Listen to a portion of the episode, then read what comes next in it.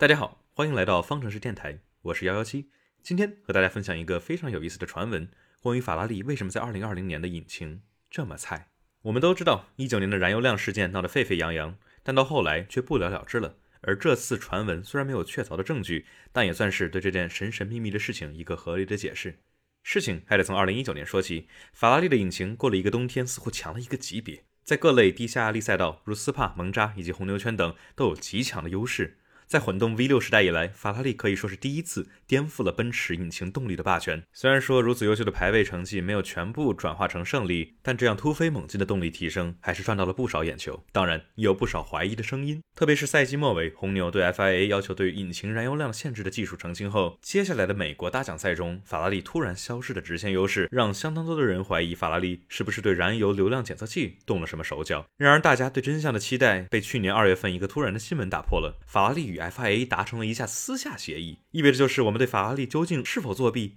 以及惩罚到底是什么，都不得而知了。这一举动也让大量的粉丝以及其他 F1 车队相当不满，认为这是监管部门相当不透明的一项操作。不过，在过去的2020赛季，我们看到了这项私下协议带来的结果：法拉利引擎性能从领先所有人到全场最菜。不仅是法拉利自己的车队，法拉利所供应的哈斯以及阿尔法罗密欧车队也都受到了引擎性能下降的影响。大家对这个现象的解释？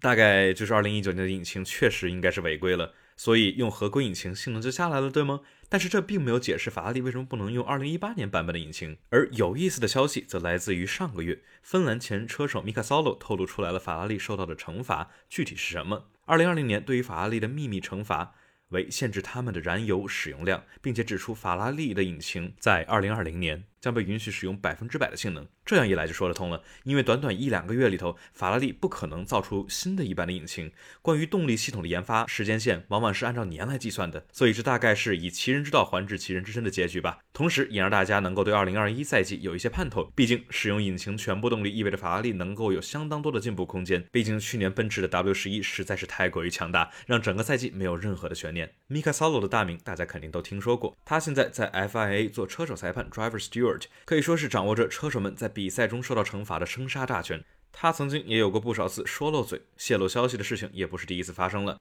虽然这次只是随口一说，并且萨洛在之后也道歉称这次说的消息只是开玩笑，但是他当时直播的时候好像并没有任何开玩笑的意思。所以说，FIA 限制法拉利引擎燃油量造成的动力不足，算是一个小道消息。不过可能性比较大的小道消息吧，大家也可以自行斟酌。所以这次的节目大概就是这样。随着2021赛季马上的开始，我也会上传相关的新闻以及各类消息，也欢迎大家在各类平台如小宇宙、喜马拉雅订阅我的播客。当然，也欢迎大家使用泛播客类软件直接订阅我的 RSS 链接。大家对我的播客有什么建议的话，也欢迎大家在下方留言。如果大家身边有喜欢 F1 并并且喜欢听播客的朋友们，也可以推荐给他们哟。谢谢大家，我们下期再见。